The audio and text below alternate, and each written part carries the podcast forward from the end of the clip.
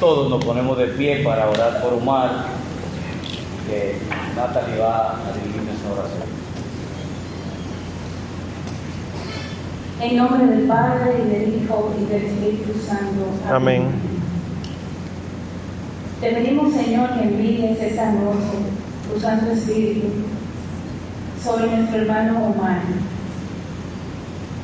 Te damos gracias, Señor, porque tú unes a todos tus hijos no importa de qué parroquia seamos, no importa dónde ejerzamos nuestro ministerio. Tú, Señor, siempre te la buscas para que estemos juntos y aprendamos más de ti. Te damos gracias, Señor, desde ahora por todo lo que nos vas a enseñar a través de nuestro hermano Omar. Úngelo, Señor, y que sea tu Espíritu Santo hablando a través de él que nos revele, Señor, las verdades que tú en este hermosísimo trigo pascual que vamos a vivir en esta semana, que es tuya, Señor, y de la cual queremos salir un poco más santos. Te damos las gracias, Señor, desde ahora por todos los frutos de esta plática. Amén. Amén. Muchas gracias. Buenas noches. Para mí todo un placer estar aquí en la parroquia Divino Niño. Pues la dinámica que vamos a seguir es, yo voy a exponer el Santo Triduo y dejaré espacio de 25 minutos para sus preguntas, porque probablemente vendrán muchas preguntas. ¿Está bien? Así que cualquier duda las van anotando y al final las respondemos. Bueno, lo primero que hay que saber es que hoy lunes santo todavía no ha acabado la cuaresma. Hay un error común entre nosotros que es creer que ayer, Domingo de Ramos, acababa la cuaresma y empezaba el tiempo de Semana Santa. Y Semana Santa no es un tiempo litúrgico. La cuaresma, según, oigan este documento, según las normas universales sobre el año litúrgico, un documento oficial de la iglesia, la cuaresma llega hasta el jueves santo, hasta la misa de la cena del Señor exclusive antes de la misa del jueves santo en la noche, ahí termina la cuaresma. Quiere decir que todavía estamos en cuaresma. Y luego entonces empieza la misa de la Cena del Señor, el Viernes Santo, el Sábado Santo, que son tan importantes que no pertenecen a un tiempo litúrgico específico, sino que en sí mismos están cargados de una liturgia particular. Por ejemplo, no se canta el Gloria durante toda la cuaresma. El jueves santo sí se canta, el viernes no se canta de nuevo. Y luego se vuelve a entonar el sábado en la noche. Tiene su particularidad. Entonces, estos tres días en los que estamos ahora, lunes, martes y miércoles santo, se llaman lunes, martes y miércoles de Semana Santa. Punto. La particularidad es que si escuchan los textos del Evangelio, verán que hacen referencia a los días previos a la Pascua. Hoy, seis días antes de la cena de Pascua, lo decía el Evangelio de Juan, se unge, porque el Señor tuvo que ser ungido. Igual el martes, igual el miércoles. Ahora, entremos al triduo, porque de eso es el taller, del triduo. La palabra triduo significa tres días en latín. Por lo tanto, el triduo no es jueves, viernes, sábado y domingo. El domingo no se incluye en el triduo. Es de jueves a sábado en la noche con la vigilia. Entonces, empecemos con el jueves. El jueves tiene la particularidad de que tiene dos celebraciones. Una en la mañana en catedral con el obispo y su presbiterio. A ver, por si acaso alguien no sabe lo que es el presbiterio. Los presbíteros son lo que le llamamos sacerdote, cura, padre. Su nombre correcto es presbítero, que significa anciano, que significa que sabe mucho. Pues los presbíteros, el conjunto de presbíteros se conoce como presbiterio. El obispo en la mañana en la iglesia catedral se reúne con el presbiterio y celebra la misa de los sacerdotes donde se consagra el santo crisma. Aquí probablemente todos, o si no la mayoría, han sido bautizados. En su bautismo primero le ungieron con un aceite. Ese se conoce como óleo de los catecúmenos. Antes de que lo bautizaran, fueron ungidos con ese aceite. Catecúmeno no es el camino neocatecumenal. Para que no se me confundan, que siempre me preguntan, ¿y por qué la iglesia a veces ora por los catecúmenos cuando hay tantos movimientos en la iglesia? Es que no es eso. El catecúmeno es el que se prepara para el bautismo. Por lo tanto, todos aquí fuimos catecúmenos. Y el crisma es el óleo que se le pone ya al bautizado. El crisma se recibe solamente en tres ocasiones. Bautismo, confirmación y orden sacerdotal. Y como ese óleo es consagrado, no bendecido, consagrado, esos tres sacramentos la iglesia dice que imprimen carácter. ¿Qué quiere decir que imprimen carácter? Que hacen una marca indeleble, imborrable en el alma de la persona. Ni la muerte lo borra. Y por eso ustedes escuchan que los sacerdotes dicen, como ha dicho la iglesia siempre, sacerdote para siempre. Pues termina esa celebración en la mañana, la celebración crismal, y esos tres óleos, incluyendo el óleo de los enfermos, se dan a las parroquias un poquito, un potecito cada uno. Y aquí, por ejemplo, lo tienen aquí expuesto en este templo. La iglesia manda a que ocupen un lugar visible y digno, no guardado en un armario, los que nos visitan, no guardado en un armario. Usted con mucha humildad va y le dice al sacerdote suyo, Padre, yo aprendí que hay que poner los óleos en un lugar digno, pero con mucha humildad. Y no lo haga ahora en el trigo, porque hay demasiada cosa y el Padre está un poquito tenso. Pues esos tres óleos entran en la misa de la noche, la misa de la cena del Señor. Y quiero hablar de esta misa. No se llama la misa del lavatorio de los pies. Se escuchó eso, ¿verdad? No se llama así. Se llama la misa de la cena del Señor. Porque lo más importante no es que se le lava los pies a los apóstoles, sino que se instituye la Eucaristía y el orden sacerdotal. Ahora tiene como un signo bonito, un gesto, pero realmente es eh, solamente ejemplo de lavar los pies. Pues es una misa como cualquier misa solemne, Empieza canto de entrada, se hacen las lecturas. Si escuchan la lectura, escucharán que es sobre la institución de la Eucaristía y entonces el sacerdote procede a lavar los pies de los doce presentes. Hasta hace poco era aprobado que solo fueran varones, pero el Papa Francisco ha incluido la posibilidad, no la obligación, por si acaso el padre decide en tu parroquia que sean solo hombres, la posibilidad de que haya también mujeres. Lo que hizo nuestro Señor Jesucristo fue lavarle los pies a los apóstoles, y los apóstoles eran varones. Este gesto es para que ellos hagan lo mismo que Él hizo con ellos. Y entonces luego se procede a la consagración, el resto de una misa solemne. Sin embargo, hay algo importantísimo que sucede al final. Y es que al final de la misa de la Cena del Señor no hay bendición. La misa empieza con el sagrario vacío. Lo que ustedes equivocadamente le dicen el Santísimo, realmente se llama capilla. El Santísimo es el cuerpo de Cristo, el Santísimo Sacramento del altar. Pues no hay santísimo en la capilla, se retira todo del sagrario y el sagrario se deja abierto. Cuando concluye la misa, no se da bendición porque el sacerdote lleva ese cuerpo de Cristo que no se consumió, no se comulgó, que se conoce como reserva, a un sitio fuera del templo.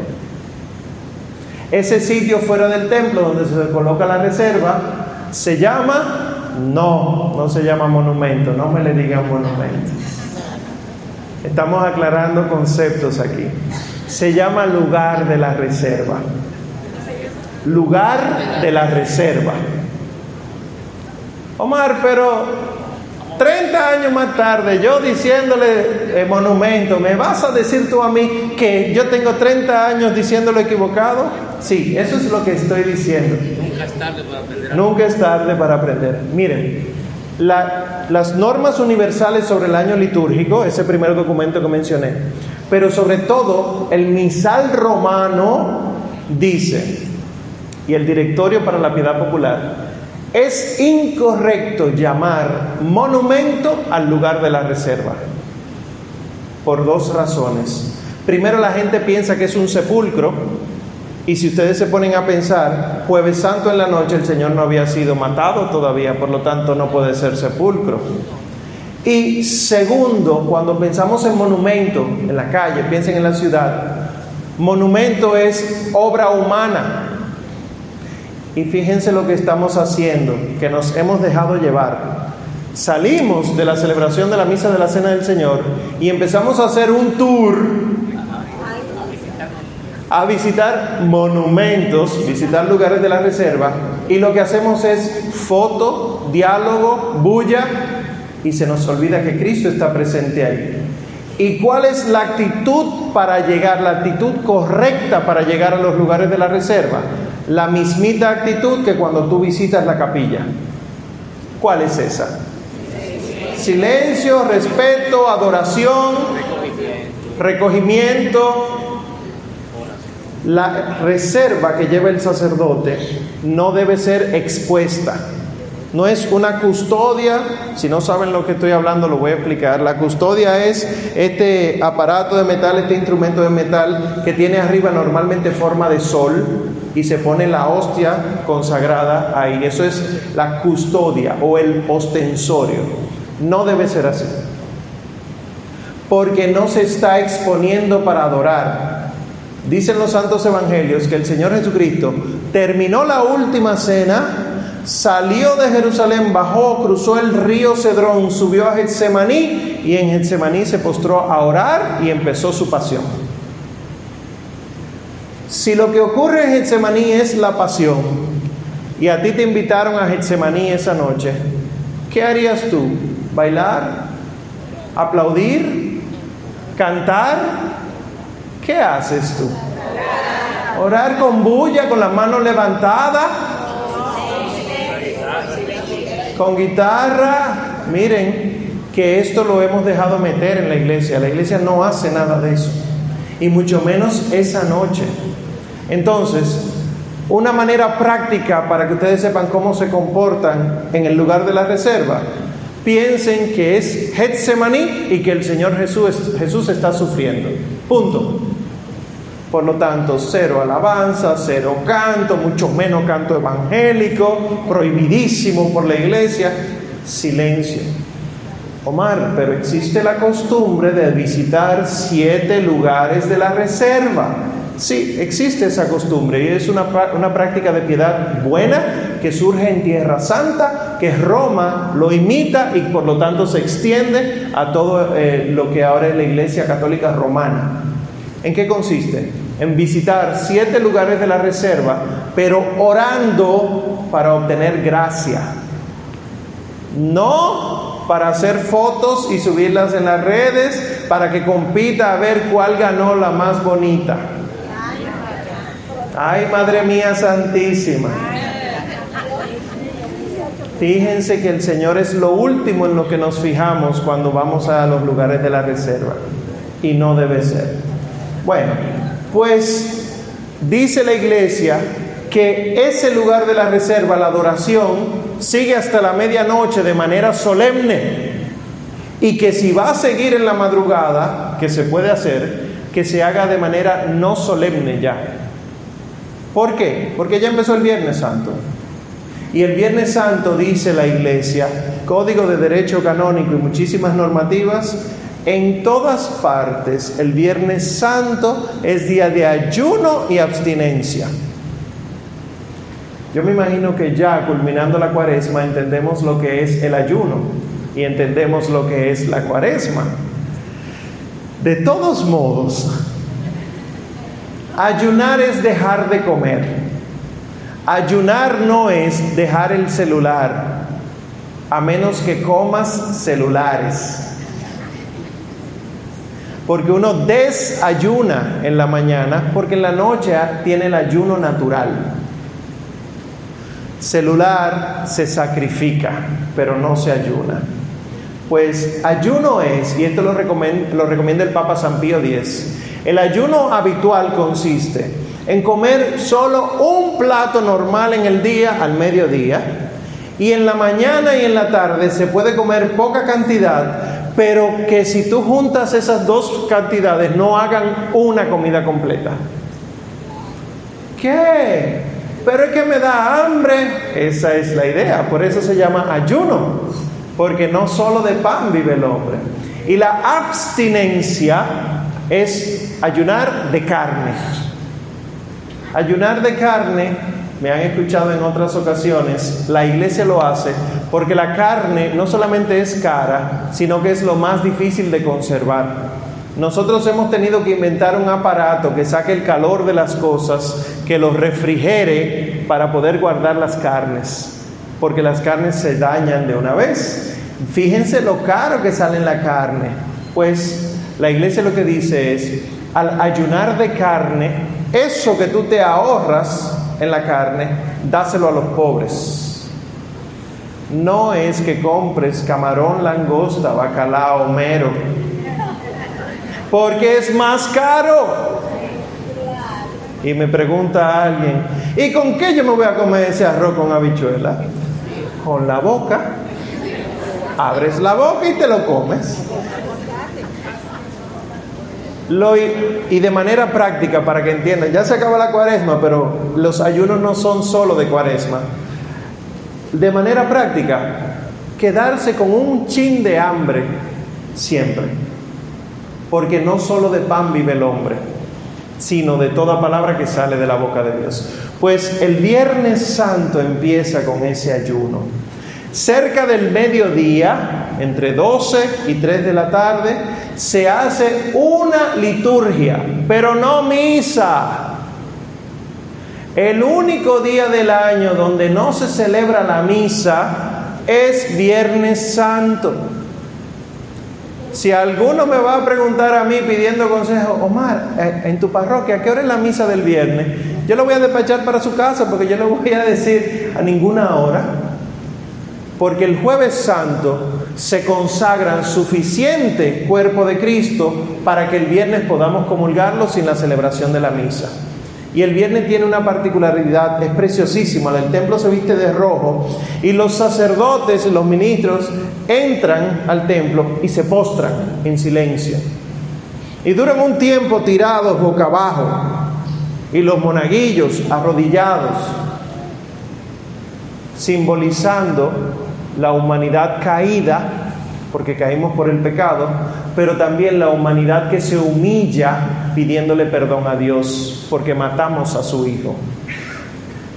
Pero no fuimos nosotros que lo matamos. Ah, no, revisa. Sí fuimos nosotros que lo matamos. Pues esa celebración, para no irme al detalle, tiene mucha intercesión se hacen oraciones, las, las habituales oraciones de los fieles que se hacen en misa, se llaman oración universal o preces. El Viernes Santo son más extensas, más largas y el sacerdote ora más en ellas. ¿Por qué? Porque es el momento en el que no tenemos al novio. Y el novio tiene que volver, pero mientras él vuelve, preguntará él, en lo que el Hijo del Hombre vuelve, encontrará fe en la tierra. ¿Y cuál debe ser la actitud de nosotros? La de fe, de postrarse, humillarse. No son ni el jueves ni el viernes opcionales en la vida del cristiano. Tan obligatorios son que la iglesia manda mínimo comulgar una vez al año y que sea para esta fecha, específicamente la vigilia. No es correcto que yo diga, bueno, yo no voy jueves ni viernes, pero yo voy el sábado de la noche, que es la que me gusta. Es que no es un asunto de gusto, es un asunto de celebración de la fe. Entonces esto debe estar repleto el Viernes Santo. porque estamos introduciéndonos en el misterio. Y aparece un signo, así como el jueves santo está el signo del lavatorio, aparece un signo importantísimo el viernes santo, que es la adoración de la Santa Cruz. Oigan que no dije veneración, Adoración. Omar dice el libro del Deuteronomio, el del Éxodo, que adorarás solo al Señor tu Dios y nosotros no podemos estar adorando imágenes. Eso es ser idolatría. Eso lo escuché yo de jóvenes en Pascuas juveniles hace unos cuantos años. Yo no me paro porque eso eh, va en contra de mi fe. Oye eso, sabe más que la iglesia. Bueno, bendito sea el Señor. ¿Por qué se llama adoración de la cruz? Ya Santo Tomás de Aquino lo explicó eso hace como 500 años. Cuando el Viernes Santo nosotros besamos la imagen de Cristo crucificado, nuestro corazón, nuestra alma no está besando el crucifijo, está besando la cruz en la que Cristo murió. Y al besar nosotros la vera cruz, la verdadera cruz, no besamos la cruz, besamos a Cristo que colgó de la cruz. Ustedes lo hacen. Cuando ustedes están enamorados o estaban enamorados. Están, están, bendito sea Dios, que bueno. Los que están enamorados andan siempre con una foto del ser amado. Y cuando están muy enamorados le dan besitos a veces. Idólatras dirían los evangélicos. Pero una persona que tiene el cerebro tranquilo, la mente tranquila, dice, ay, está enamorada. ¿Tú amas a esa persona? Claro, no la foto, la persona. Pues lo mismo el crucifijo. Al besar, nosotros rendimos esa adoración a nuestro Señor Jesucristo. Por lo tanto, tampoco es opcional hacerlo. Y una orejita hacer ese signo devotamente nos concede indulgencia plenaria ese día. ¿Qué son las indulgencias plenarias? Cuando yo voy cruzando por esa calle y tiro un ladrillo y rompo el cristal de la puerta, sin querer, porque era para otro lugar y cayó y rompió el cristal, vengo corriendo y le pido perdón al Padre, Padre, perdóneme, perdóneme, no fue mi culpa. Y el Padre dice, está bien, te perdono pero ese cristal sale en tres mil pesos. Él me perdonó, él no tiene nada en contra mía, pero tengo que pagar el cristal. Pues cuando tú te confiesas, el sacerdote perdona tus culpas, Dios perdona tus culpas, tus pecados, pero las consecuencias de ese pecado en tu alma no se borran, hay que pagarlas. Entonces, por eso uno cuando peca tiene más facilidad de caer en ese mismo pecado luego. ¿Y qué dice la iglesia? Eso se te puede sanar, se te puede conceder una indulgencia. ¿Cómo? En este, el Viernes Santo, por ejemplo, besa con mucha devoción en el momento de la adoración de la cruz el crucifijo y verás que tu alma se irá despegando de las pasiones desordenadas. Termina entonces esa celebración litúrgica con lo siguiente. Estando el jueves santo se quitan los manteles, se tapan las imágenes y el viernes entonces se levanta el mantel, se pone en el altar, sobre el altar se pone el corporal y se busca la reserva que se tenía guardada, porque se va a proceder a darle la comunión a los fieles. Termina la comunión, se retira todo nuevamente y el sacerdote nos dice, vayan bien. Pero sigue el ayuno. El ayuno se extiende, ¿saben hasta qué momento? Hasta la vigilia del sábado. Y aquí hay gente desorbitándose los ojos.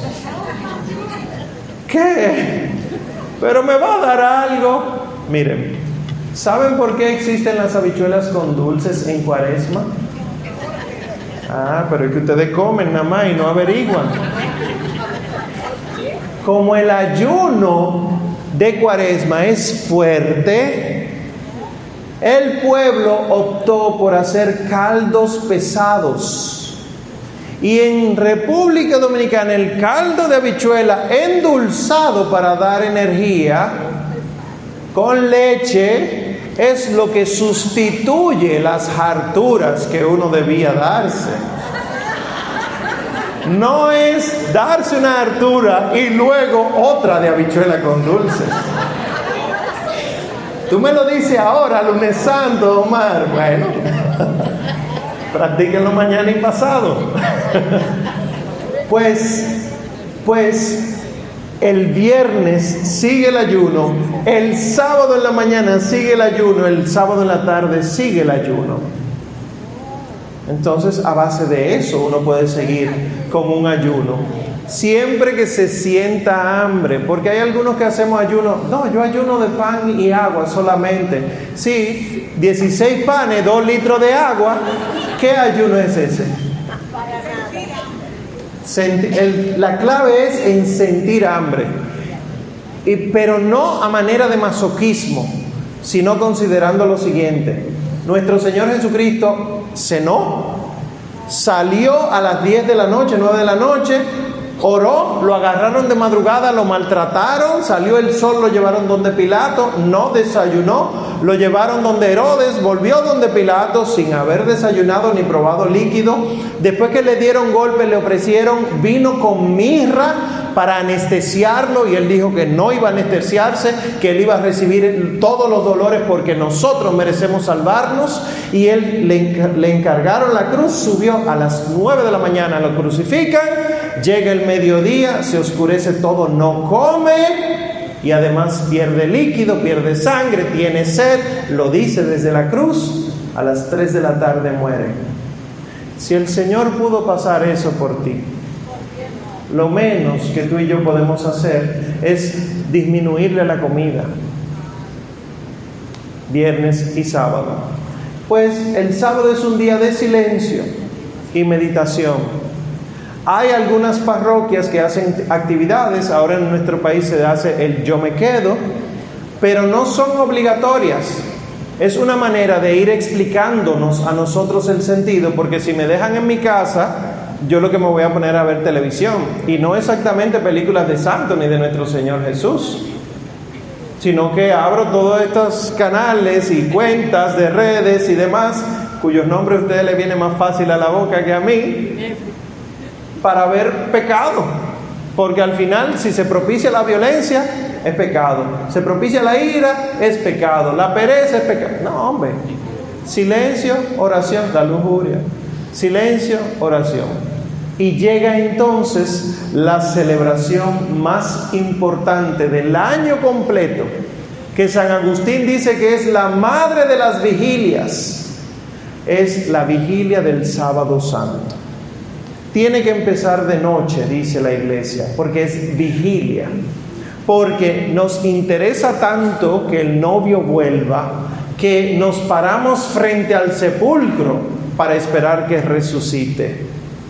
Y por lo tanto, esa noche ocurren todos los signos habidos y por haber de la liturgia. Tiene cuatro partes importantes esa noche. La liturgia de la luz, la liturgia de la palabra, la liturgia del bautismo y la liturgia eucarística. La liturgia de la luz ustedes la conocen como el lucernario, la liturgia del fuego. Si alguien no lo entiende, se lo explico ahora. El fuego el sacerdote lo bendice, no es cualquier fuego. Y hay un velón grande que no se llama velón, se llama sirio. Nosotros le decimos vela porque los sirios se dejaban a los pies de las estatuas de santos para que ellas velaran por nosotros.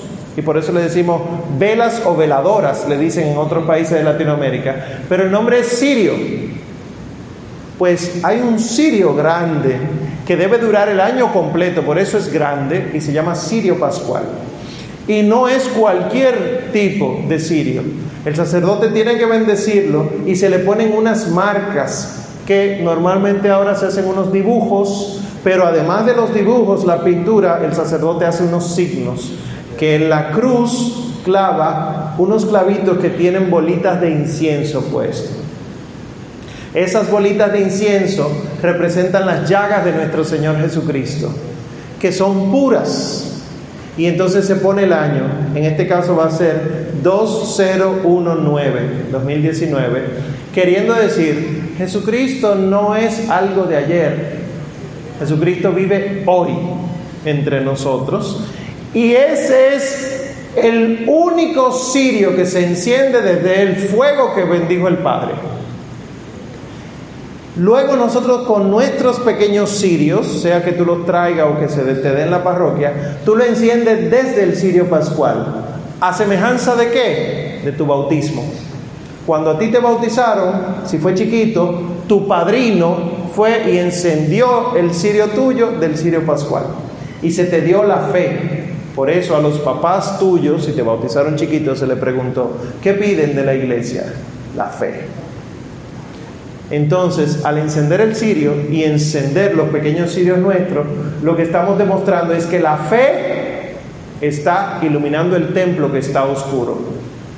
Nos gusta mucho el signo de la oscuridad y las velitas, pero no se queden en que sea bonito. Váyanse al significado de la fe que ilumina en medio de las tinieblas. Se necesita mucha oscuridad para que yo no vea pero se necesita un chin de luz para que yo pueda ver. La luz siempre disipa las tinieblas. El demonio lo que te ha dicho a ti es lo contrario. No importa todo lo que tú reces o todo lo que tú vayas a misa, tú eres malo como quiera, diciéndote que la tiniebla es más fuerte que la luz que se te dio. Pues entramos al templo, se encienden las luces y se procede a la liturgia de la palabra después de cantar el famoso pregón de Pascua. El pregón, ¿alguien sabe qué significa la palabra pregón? Pregonar, anunciar.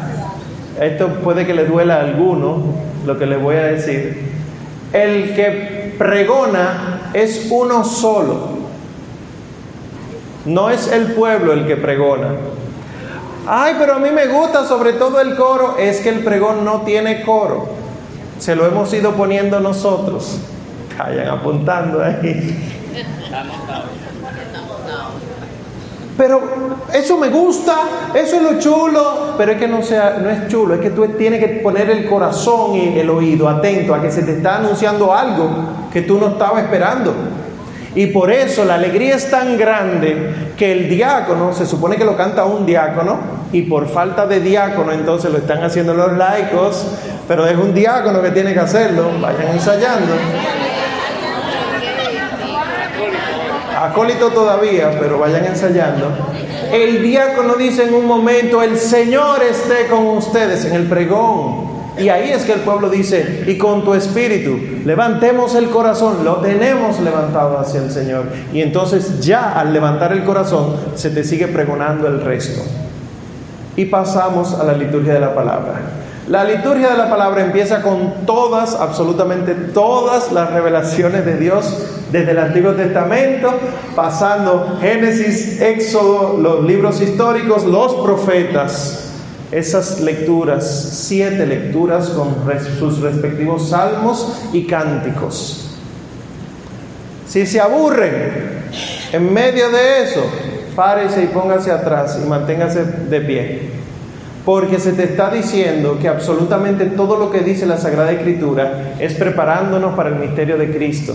Y este mundo tiene mucha gente que no conoce de Cristo y tú has tenido la gracia de sí conocerlo. Y entonces, peculiar, de manera muy peculiar, el sábado santo en la vigilia, el gloria no se canta antes de las lecturas, sino que se canta antes de las lecturas del Nuevo Testamento. ¿Por qué? Porque el antiguo nos prepara, pero no nos muestra a Cristo todavía. Dice San Agustín, el Antiguo Testamento, el perdón, el Nuevo Testamento está contenido velado en el Antiguo, pero el Antiguo está explícito en el Nuevo.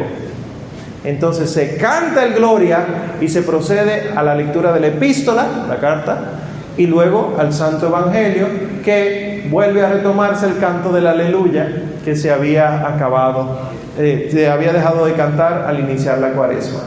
Y entonces se hace la liturgia bautismal. Hay bautismos, no son obligatorios, pero la iglesia recomienda encarecidamente que durante toda la cuaresma se preparen los catecúmenos para recibir su bautismo esa noche. Incluso hay una gracia especial que el presbítero, el cura, esa noche santa se le permite confirmar en la fe, que eso solo lo hace el obispo. Pero como esta es la noche, entonces se permite eso, se da esa gracia. Y luego entonces la Eucaristía, que por fin se vuelve a celebrar, por fin comulgamos con el gozo y empieza todo el tiempo de Pascua. Esa vigilia, dice la iglesia, que tiene que empezar de noche y acabar antes de que salga el sol. No quiere eso decir que debe acabar a las 5 de la mañana, sino antes de que salga el sol. Entonces, habitualmente en nuestro país se hace entre 6, 7, 8, 9 de la noche y se extiende hasta las 11, 12 de la noche. Pero el camino neocatecumenal la hace la noche hasta la madrugada. Como nosotros celebramos vigilia, esto no va con respecto del triduo, pero tengo que decirlo, porque después no hay quien aparezca. La vigilia no sustituye la misa del domingo. La vigilia del sábado santo no sustituye la misa del domingo de resurrección. ¿Qué brega da conseguir cantores, ministros, lectores el domingo a las 10 de la mañana, a las 11? Y entonces parece que estamos tan alegres por el gozo del Señor que se nos olvidó el Señor. Nos fuimos para la fiesta y lo dejamos a Él botado. Y esa no es la actitud. Y por cierto, un último consejo para dar paso a sus preguntas. a lo que renunciaron en cuaresma, no se apeguen nuevamente de manera pecaminosa en Pascua. Porque entonces va a haber que ofrecerlo otra vez en la próxima cuaresma. Si renunciamos a, algo de comer, lo equivocado sería empezar a cometer gula con eso el domingo de resurrección. Yo voy a dejar los refrescos y el domingo de resurrección una piscina de refresco. Ahí nos bañamos. Déjelo dulce y después hay que llevarte al centro médico que tiene el azúcar en 3000 porque te diste una hartura de un bicocho tú solo. Entonces, ese es el último consejo. Si se fijan, cada día del triduo tiene una particularidad. Mi consejo no es que se aprendan esto, sino que estén atentos. A lo largo de las celebraciones hay moniciones, hay quienes explican cada uno de los pasos. Escúchenlo y vayan leyendo para que cuando vengan esos tres días lo, lo aprovechen al máximo espiritualmente, porque un cristiano que vive la pasión, muerte y resurrección del Señor no puede seguir igual. Va cambiando por pura misericordia de Dios. Amén. Bueno, vamos a, dar gracias. A dar espacio a sus preguntas. A ver. Vamos, tú vas a usar ese micrófono. Ah, perfecto. Para yo ir. Eh, Está bien. Vamos, anímense. Eh, anímense para hacer algunos comentarios, preguntas por aquí, Alma. ¿Por qué el jueves se canta en gloria?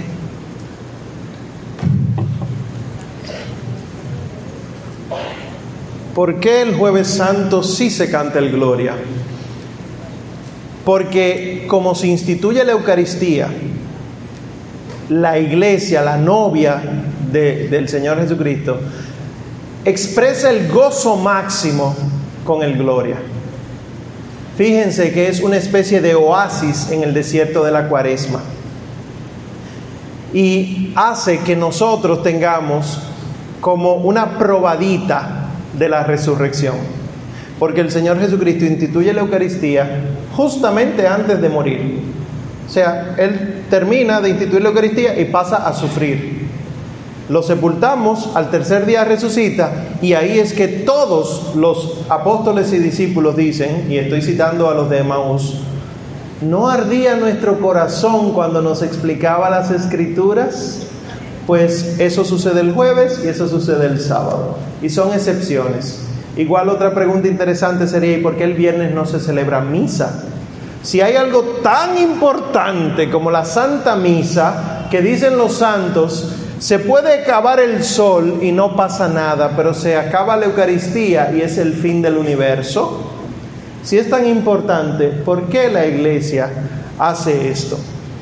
Pues dice el Señor Jesucristo, cuando le preguntan, ¿por qué tus discípulos no ayunan como nos enseñó Moisés? Bueno, porque mientras el novio está con ellos, no pueden ayunar. Llegará un momento en que se llevarán al novio, entonces ayunarán. ¿Qué es lo que pasa el Viernes Santo? Se llevaron al novio. Y entonces tenemos que ayunar. Pero el novio es tan bueno que el día antes nos dejó su cuerpo para que aún sin celebrar la misa lo comulgáramos. Esto es belleza, belleza espiritual.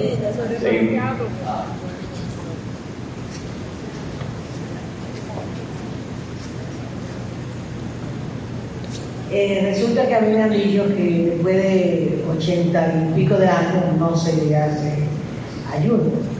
Yo pienso sí. que también se puede hacer el ayuno si usted no puede comer o porque la debilidad de las pastillas que uno toma o algo, puede visitar a un enfermo, estar con el acompañante, hacer más o menos como una penitencia Sí. para cubrir eso. Otra cosa, cuando yo era muy jovencita, oía que se decía, vamos a ver los túmbalos, los túmbalos es lo que le llaman ahora los monumentos. ¿Por qué le decían túmbalos? No tengo idea, primera vez que escucho eso. La gente que si es de, mi- si es de mi edad, sí sabe lo, lo que. Los túmbalos. Bueno, pero con respecto de lo primero, la iglesia dice que no están obligados a los ayunos, oigan, no están obligados a los ayunos los menores de 14 años, las mujeres embarazadas, los ancianos de 60 años. Es lo que dice la iglesia. 65, sí, 65. Ya. Y los enfermos. Pero, pero, oigan esto. No están obligados, no quiere decir que no puedan hacerlo. Se puede ayunar, ¿cómo? Sustituyendo, por ejemplo, los líquidos del día por agua. Si yo estoy acostumbrado a comer siempre con jugo, entonces en este tiempo yo lo que voy a hacer es sustituirlo por agua. Es un ayuno que pudiera llevar la gente. Ahora, si, te enferma, si te incapacita, incapacita, suspéndelo. Porque Dios no quiere la muerte del pecador. O sea, lo que quiere es que te conviertas. Si empieza a molestar, suspéndelo. Pero que empezar a molestar no es que ahora te ruge mucho las tripas. Eso es lo que pasa cuando uno tiene hambre. Molestia es que tenga un dolor de cabeza insoportable o se te dispare el dolor de, de- de migraña o que se te altere el cuerpo y empiecen unos dolores por alguna condición. Eso sí. Sí, señora. Sí, son dos preguntas. El Viernes Santo, desde allá del Vaticano, arquidiócesis, etcétera, eh, y algunas parroquias se hace la meditación de las siete palabras. Sí, así Entonces, es. eh, ¿eso está dentro de la, la liturgia o, o el trigo? Vamos a decir, ¿se puede considerar dentro del trigo? No es de la liturgia mandada en el misal, pero sí es de la liturgia devoción. La piedad popular ha hecho que tomamos las siete palabras de nuestro Señor Jesucristo y entonces las utilicemos para meditar. Sí, sería un sacramental. Y el sábado santo, como usted dice que no es obligatorio, en algunas parroquias no hay, que lo aconsejable es que haya bautizos, pero en el caso de que no haya, eh, la bendición del agua iría o no, porque eso es uno de los ritos que más provoca real- desorden realmente. dentro de la celebración. Buena pregunta. La iglesia dice que si no hay bautismos, la iglesia no dice bautizo. Oigan la diferencia. El bautismo es el sacramento, el bautizo es el gesto de, de bautizar. Serían verbo y sustantivo, exacto. Pero bautismo es sacramento. Si no hay bautismo, sí hay que hacer la renovación de las promesas bautismales. Que incluso la iglesia concede indulgencia plenaria a aquel que en esa noche renueve sus promesas bautismales. Que no deje que el Padre lo diga solo, sino que cuando el Padre pregunte, todo, crees en Dios, etcétera, tú digas que sí, que crees. El tema del agua bendecida. Se bendice el agua, pero nosotros hemos hecho del agua bendita algo mágico. En el sentido de que la gente viene con galones de agua para que se la bendigan, pero para, la, para echárselo a la comida. ¿Qué? Eso no pasa aquí. Escuchen que sí. Hay gente que cocina con eso o que se da un trago si tiene malestar intestinal. Hay gente que lo usa para amarrar al marido. Y hay gente que lo asperja en la casa para sacar la energía negativa. Y más mágico no puede ser eso. La mala vibra y cualquier otro disparate. El agua bendita es un sacramental que funciona en el bautizado que cree en ella. Porque no le resultaría más práctico pensar que la Iglesia Católica pudiera bendecir el acueducto y alcantarillado de Santo Domingo. Y cuando la gente abre la ducha, todos esos demonios saliendo, Pero no, porque no es la intención de la iglesia. Entonces, el agua bendita que yo tengo en mi posesión del sábado santo es para mí, y si yo soy padre de familia, para yo bendecir a mis hijos, para yo hacerme la señal de la cruz antes de acostarme o antes de salir de la casa, pero no para ir donde la vecina, venga vecina, yo le resuelvo todos los problemas, venga, chaca, chaca, chaca. Eso es del cura. No, vayan por ahí bendiciendo casa ajena ni carro ajeno. No se hace. Está bien. Cualquier duda le remito al párroco de usted. Próxima, sí. Omar, ¿de dónde proviene el pregón pascual? El pregón es uno de los himnos más antiguos que tiene la iglesia.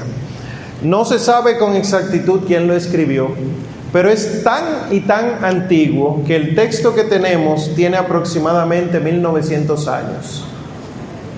Por eso es una falta de respeto cambiarle las letras al texto. Incluso hay dibujos, los frescos que se pintaban en las catacumbas de lo siguiente, como una escalinata, alguien vestido a semejanza del cura y un cirio grande cantando. Ese era el diácono cantando el pregón pascual. Se ve que era tan importante en la iglesia primitiva que incluso se pintó en las paredes eso. Pues el pregón pascual procede desde ese entonces. Probablemente es del origen de la iglesia, junto con el Señor ten piedad, el Gloria y el Cordero de Dios. Por eso la iglesia prohíbe y el santo prohíbe que esos cantos se, se le cambie la letra. ¿Quién más? Sí. Buenas noches. Eh, yo antes que nada quisiera exhortarle a todos a que, se, a que nos sigamos formando, porque es muy importante que defendamos nuestra fe, ya que nuestras fe no las están robando, no, no están cambiando, como decíamos, eh, lo, el por oro. Y yo soy una, al igual que la hermana que habló hace un rato, que yo no hacía ayuno, yo cambiaba la compañía. Y eso nos pasa porque no conocemos nuestra fe y muchas veces somos muy haraganes, no queremos formarnos. Eh, yo quería preguntarte, Omar, que las siete palabras, ¿quién debe hacer las siete palabras en la iglesia? Y también quería saber, eh, el día de la misa, de la cena del Señor, el jueves, eh, la iglesia te dice a ti que haga una representación de esa cena del Señor. ¿Quién debe decir en la iglesia las siete palabras? Como es un sacramental, no, o como es piedad popular, no hay una normativa. Cuando la iglesia diocesana, entiéndase la arquidiócesis, hace las siete palabras, pone a representantes de la iglesia a hacerlo. Pero incluso esa devoción se puede realizar en una comunidad de laicos, sin, esta, sin estas implicaciones que lo hiciera la arquidiócesis, yo puedo hacerlo en mi comunidad, pero con las reflexiones propias de la iglesia, no ponernos a inventar. En ese sentido, no hay documentos eh, oficiales que hablen de eso. ¿Se debe hacer la representación de la última cena en la liturgia del jueves santo, en ninguna liturgia se hacen representaciones. Ninguna de las liturgias del año implican dramatizaciones. Dice la iglesia y, todos los documentos de liturgia que cualquier signo o símbolo que se utilice en la liturgia tiene que ser capaz de explicarse por sí mismo y tener una catequesis. Entonces hay veces que uno pone cosas para que se vea bonito y que se vea bonito no es una razón litúrgica, ni es ritual, sino que tiene que tener el sentido de la iglesia. Por ejemplo, ¿qué hacemos nosotros? Y me voy a adelantar eh, para el final de la Pascua. En Pentecostés es horrible ir a la iglesia eh, que no está formada, porque te ponen vejigas roja y blanca, te, te ponen muchas cosas como si fuera un cumpleaños y no tiene catequesis eso. ¿Cuándo usted ha visto un globo representando algo? Es sencillamente sinónimo de fiesta. Pues la iglesia no hace eso. Pues el jueves santo se puede ver bonito, pero lo ideal es que no esté nada de esto eh, como suele hacerse. Además de que es un gasto innecesario que se pudiera utilizar en comprar paramentos litúrgicos dignos. Eh, por ejemplo, hay parroquias que no tienen casullas azules por falta de dinero. Pues entonces ahorrese el dinero que usted gaste en eso para que puedan comprar casullas azules o rosas para los dos momentos del año. Bien, ¿quién más? Ánimo. ah, sí. Gracias por venir. Eh, dos preguntas. Una, ¿qué es el corporal? Y dos, ¿cuál debe ser nuestra actitud al momento de asperjar el agua con el sacerdote? Ok. ¿Qué es el corporal? Cuando nuestro Señor Jesucristo es sepultado en la roca del sepulcro, se le envuelve en un paño. Cuando nuestro Señor Jesucristo es en la cueva, acostado en el pesebre, se le envuelve en pañales. Pues la iglesia siempre que se va a exponer el Señor de alguna manera o a disponer de Él de alguna manera, pone un paño cuadrado sobre el altar. Eso es lo que se conoce como corporal, lo que contiene el cuerpo de Cristo. Y encima de eso es que ustedes ven que en la Santa Misa el Padre tiene la patena, pone el cáliz y, cualquier otro tipo de recipiente que vaya a utilizar con, con las sagradas formas. El corporal se utiliza en estas ocasiones. ¿Y cuál fue la otra? Ah, la actitud correcta cuando el sacerdote hace aspersión. No hay normativa. El sacerdote asperja y uno recibe. Entonces, como no hay normativa, el pueblo tiene mucha libertad y hay quienes inclinan la cabeza, hay quienes hacen la señal de la cruz, etc. Sepan algo, aunque no te caiga una sola gota de agua encima, por el hecho de que el sacerdote haya tenido la intención de asperjarte y tú la intención de recibir el signo del agua, ya fuiste asperjado.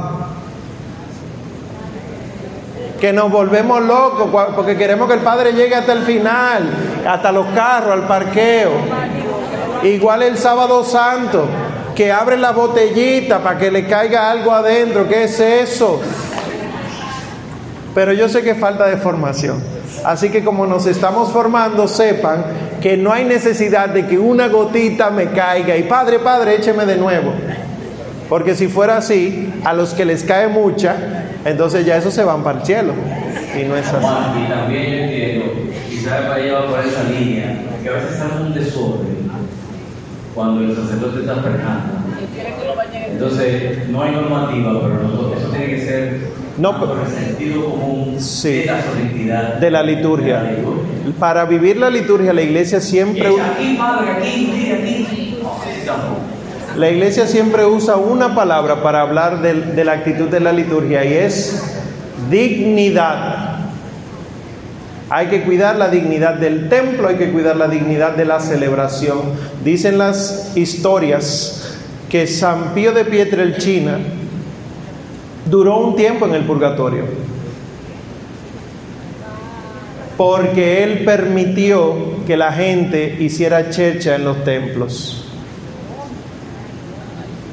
Próxima pregunta. Hablando de checha en los templos. Sí. Eh, dos preguntas. me voy por la línea de la hermana de la formación, porque en estos días, en todas las redes sociales, es más común ver a todos los niños, los jovencitos, con unos vestidos largos, danzando y que Sí. las danzarinas. Esa es una, si eso es nuestro católico. Y lo otro es, como católicos responsables, en todos estos días, eh, History Channel, por ejemplo, Sí. saca unas series y ahora se llama Yo soy María, yo lo conocí, yo estuve con él, yo soy Judas, yo lo conocí. ¿Dónde tenemos que informarnos nosotros? O sea, la verdadera doctrina, esas dos cosas. Bien, sobre la danza llamada davídica, así es que se llama la danza davídica, no es católica, es de origen pentecostal. Y le ponen davídica, pero los judíos no danzan esa danza. O sea que ni siquiera es de los judíos. No debería existir en la iglesia, pero si quieren otro día hablamos un tema especial de cuáles cosas no deberían haber en la iglesia. No da el tiempo. y sobre la adecuada formación. Solamente aquellos que verdaderamente estuvieron con el Señor son los que pueden describirnos al Señor. Una casa productora de televisión de ese tipo no conoció al Señor Jesucristo y de hecho no lo acepta, no lo tolera y lo modifica. La fuente de donde nosotros debemos beber para conocer a nuestro Señor Jesucristo, dirán todos, la Biblia. Déjenme aclarar primero, no se adelanten. La Sagrada Escritura es importantísima para conocer la fe, porque en ella se contienen las cosas que fueron necesarias que quedaran por escrito para que nosotros creyéramos en Cristo. Pero la Sagrada Escritura como tal surge hacia el siglo IV, porque durante 300 años no hubo Biblia. ¿Y cómo vivían los cristianos? Transmitiendo la fe de manera oral. Ustedes ven cuando ustedes traen a sus niños la catequesis, eso. Al niño no le dan un libro y se va para su casa, porque después no va a poder interpretarlo adecuadamente. Transmitir la fe, transmitir en, en latín se dice tradere, que viene de ahí la palabra tradición. La tradición con T mayúscula es lo primero que existe antes de la Sagrada Escritura. Por lo tanto, solamente aquellos que conocen la tradición podrán interpretar adecuadamente la Sagrada Escritura. Si yo me digo cristiano y no busco la formación, cojo la Biblia e empiezo a interpretarla como me da la gana, surge Martín Lutero. Y lo triste es un Martín Lutero en la Iglesia Católica, en una comunidad, grupo de oración, que se vuelve predicador, que se vuelve ministro, que se vuelve diácono y presbítero, y luego entonces enseña con la autoridad que tiene cosas equivocadas. Entonces, para ustedes, a ustedes les toca siempre y definidamente la formación. Imagínense lo siguiente, yo médico, que yo haya llegado a la universidad el primer día y le haya dicho a, allá en la universidad, yo no voy a venir todos los días durante cinco años, yo quiero que ustedes me den los libros, la lista de libros, yo los compro, me los leo y yo vengo al final y busco mi título. Exacto, ajá. Pero imagínense que yo logro tener ese título. Y cae alguno de ustedes enfermo y yo estoy en emergencia y aparece usted en emergencia y sabe cómo yo obtuve mi título. ¿Te dejas atender por mí? Sin embargo, de la fe católica lo que tú aprendiste fue lo que te dieron cuando tú eras chiquito. De ahí para adelante tú no has querido volver a leer. Amamos a Cristo, palabra viva. ¿Cuántas veces te has leído la Biblia? Ah, pues tú no amas a Cristo, palabra viva. Sí, yo soy catequista. ¿Cuántas veces te has leído el catecismo? Ah, pues tú no eres catequista. Fíjense cómo es que estamos. Entonces, si yo soy arquitecto, si yo soy ingeniero de la iglesia, y los fundamentos yo los pongo en algo falso, se va a desplomar esa iglesia arriba de todo el mundo y lo que va a hacer la gente es irse de la iglesia. ¿Por qué? Ay, que la misa es muy aburrida, empiezan a decir. Eso es que se han fundamentado en algo equivocado. No nos gusta la misa, no nos gusta la adoración, no entendemos por qué hay que orarle a los santos. ¿Para qué yo voy a hablar con la secretaria si puedo hablar directamente con el jefe? Decimos nosotros, porque somos más protestantes que católicos dentro de la iglesia católica. Entonces, a formarse, a formarse. Que lo que más hay espacios de formación, posibilidades para formarse. Ahora, pongan de su parte. Porque así como tuvieron que poner de su parte para hacer la profesión que tienen, si la tienen, hay que hacer lo mismo con la fe. Además, esta carrera, dice San Pablo, es al final que se alcanza la corona. Hay algunos que están más cerca que otros del final, es cierto. No me refiero a la edad, José. No, no me refiero a la edad. Nadie sabe, pero la carrera es al final. Sí. Sí, buenas noches. Buenas. Una de las preguntas es, la primera y después la segunda tiene que ver, ¿no hay un diplomado de teología para Sí, el muchísimo. Déjeme responder eso antes que se me olvide. Hay diplomados de teología. De hecho, la arquidiócesis tiene escuelas de teología pastoral para laicos. La eh, Universidad Católica Santo Domingo tiene diplomado también. Y hay otras escuelas de teología para laicos. O sea que sí, la respuesta es sí. Y también yo doy talleres y tenemos una escuela de formación. Al final la anuncio. La, la otra pregunta era, el Viernes Santo se acostumbra o a la lectura de las siete palabras o la adoración de la Santa Cruz, pero ¿es una u otra o se pueden hacer las dos? No, no, no. La adoración de la Santa Cruz es de la liturgia. No se puede eliminar eso. Y la celebración que se hace con las siete palabras, la reflexión de las siete palabras, es opcional. Adorar es obligatorio. Está bien. Omar. Gracias. Viendo lo de la formación, que todo el mundo está con la formación y la formación, nosotros como Iglesia Católica tenemos una, un milagro que celebra todos los días que se llama Eucaristía. Es un milagro que no tienen otras iglesias.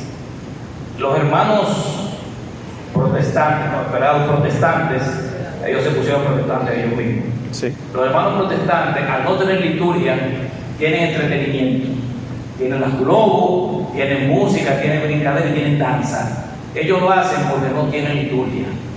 Entonces nosotros como iglesia no podemos tratar de invitarlos a ellos porque siempre vamos a quedar en segundo lugar en entretenimiento, porque esa es su especialidad. Entonces nosotros la liturgia, aprendamos liturgia, tengámosle amor a la iglesia cuando, cuando conozcamos la liturgia bien, no nos va a llamar bulla, entretenimiento ni bailadera, porque tenemos el tesoro más grande que es la liturgia. Y diría San José María Escriba de Balaguer, si la misa te parece muy larga, es porque tu amor es muy corto. Última intervención entonces de esta noche, que se nos acabó el tiempo. Eh, el sábado santo, algunas iglesias tienen lo que se llama la oración del sábado santo en la mañana, o sea, la oración de la mañana. Laudes. Eh, eh, sí, se leen algunos, algunas meditaciones y reflexiones de los, de los padres de la iglesia. Sí. Y sobre- es muy bonito porque se hace como una, una rememoración del descenso de Jesús al infierno y entonces uno hace la intro- introspección de uno mismo las veces que uno ha bajado al infierno y ha podido volver. Para mí es una oración eh, muy bonita, pero la pregunta es, como usted dijo de, la, de las siete palabras, si también es eh, piedad populares.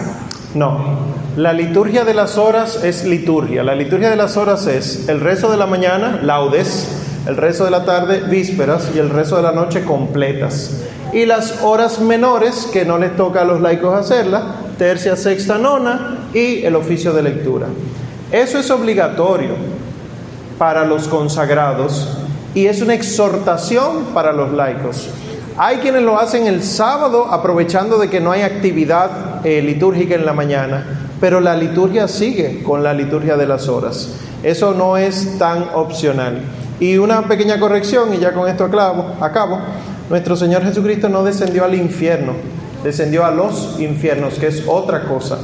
Del infierno no se sale y el infierno está destinado a Satán y sus secuaces. Los infiernos eh, son esos lugares inferiores del alma donde solamente existe pecado. El Señor baja ahí y todo el pecado lo clava en la cruz y nos devuelve a la vida eterna. Muchas gracias por su atención. Que el Señor les bendiga.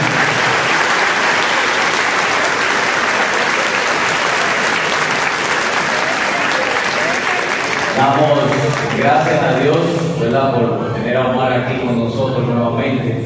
Vamos a seguir invitando, ¿verdad que sí? Así que demos otro aplauso al Señor por Omar. De